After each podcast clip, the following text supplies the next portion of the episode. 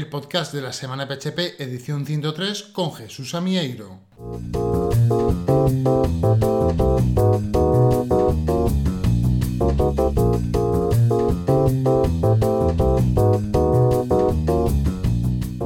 Hola, ¿qué tal? Bienvenido a esta nueva edición de la semana PHP Podcast.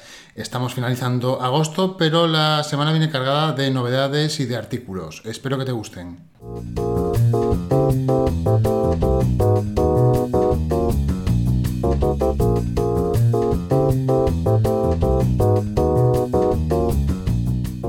El libro oficial Symfony, La Vía Rápida, ya está disponible de forma abierta y gratuita en español, para que aprendas uno de los frameworks más importantes de PHP. Esta edición ha sido traducida por la comunidad, a la que obviamente tenemos que agradecer todo su esfuerzo. Por lo tanto, ya no tienes excusa para aprender Symfony. Ya tienes disponible la beta 2 de PHP 8.0.0, en la que se han resuelto una gran cantidad de bugs, así que si quieres echarle un vistazo, ya está disponible en los principales repositorios. Y como WordPress drama de esta semana está el problema que tuvo la aplicación oficial de WordPress en la App Store.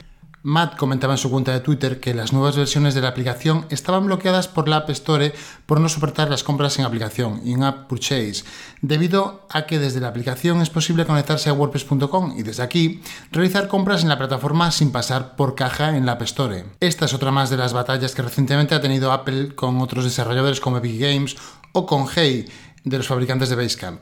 Al final todo se ha resuelto al eliminar Automatic las referencias a las compras en WordPress.com, incluyendo lo nunca visto, una disculpa por parte de Apple.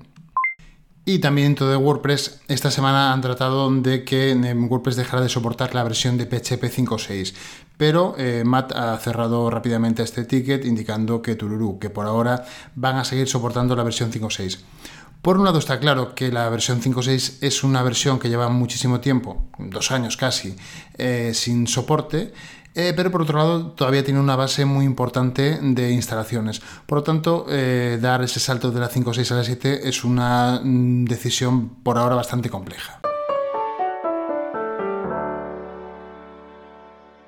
Esta edición está patrocinada por Rayola Networks, tu experto en hosting, tanto para WordPress como VPS o servidores dedicados, en los que podrás desplegar todos tus proyectos. Con Rayola tendrás tu proyecto en las mejores manos, con la última tecnología del mercado, soporte 24/7, backups automáticos diarios, migración gratuita y servicios como dominios, certificados SL, etc. Gestionar tu web no tiene por qué ser un desafío. En Rayola te damos todas las herramientas que necesitas y, cuando surge un nuevo avance, somos los primeros en implementarlo.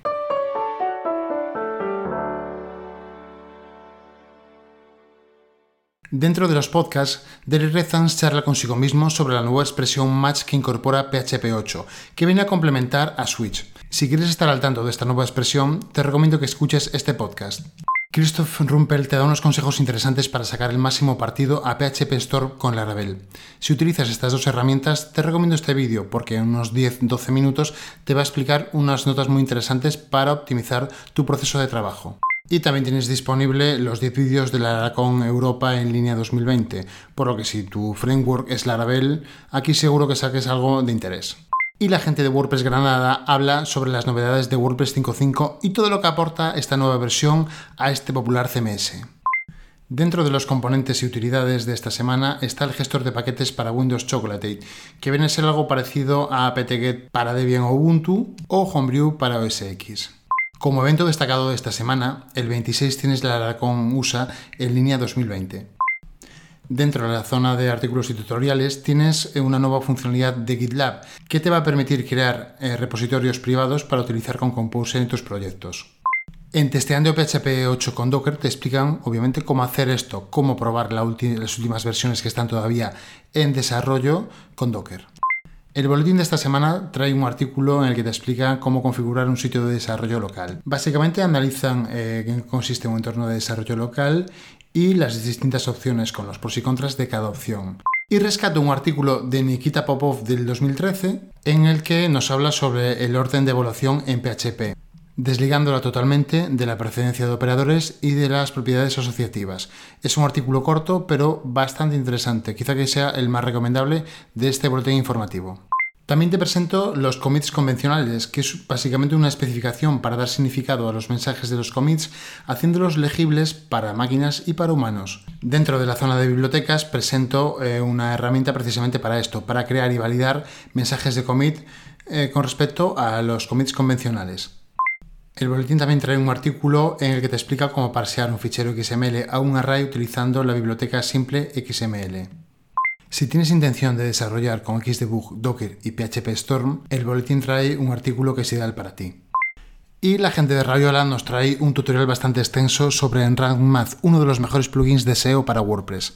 Como bien sabrás, hasta ahora los dos plugins más utilizados en el mundo WordPress para temas de SEO son Yoast y All-in-One SEO pero últimamente Math está em, pegando bastante fuerte. Por lo tanto, si quieres, eh, si estás pensando en cambiar de plugin para SEO, échale un vistazo a este tutorial. Pablo Moratinos nos trae un tutorial de cómo importar un WordPress en producción a local utilizando Local by Flywheel en menos de 10 minutos. Lo habitual es que necesitemos hacer el proceso inverso, llevar algo que tenemos en local a un entorno de preproducción o producción. Pero bueno, también es interesante el camino inverso, porque puede que utilicemos o que necesitemos algún dato para desarrollo o alguna configuración que tenemos en producción para desarrollo. Por lo cual, eh, si utilizas Local by Flywheel, puede que este tutorial sea bastante interesante para ti. Y la gente de Kingston nos trae todas las novedades de WordPress 5.5. Básicamente, para resumir, son novedades en el editor de bloques, lazy loading de imágenes nativo en el core, autoactualización de plugins y temas, un sitemap también incluido en el core que puede ser extendido, la opción de pasar argumentos a plantillas, la actualización de plugins y temas a través de un archivo zip que por ahora no tenía y unas cuantas mejoras para desarrolladores.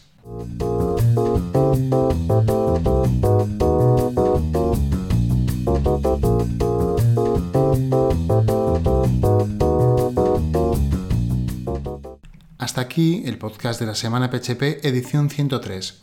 Si tienes alguna sugerencia que consideres interesante, puedes enviármela a través del formulario de contacto de la semanaphp.com o de Twitter. Si la lista de correo o el podcast te parece útil, te agradecería que se la envíes a algún compañero que le pueda interesar o que también ayudes a difundirla por Twitter. Y no te olvides de hacer una review en Spotify, Apple Podcasts o Google Podcast. Hasta luego.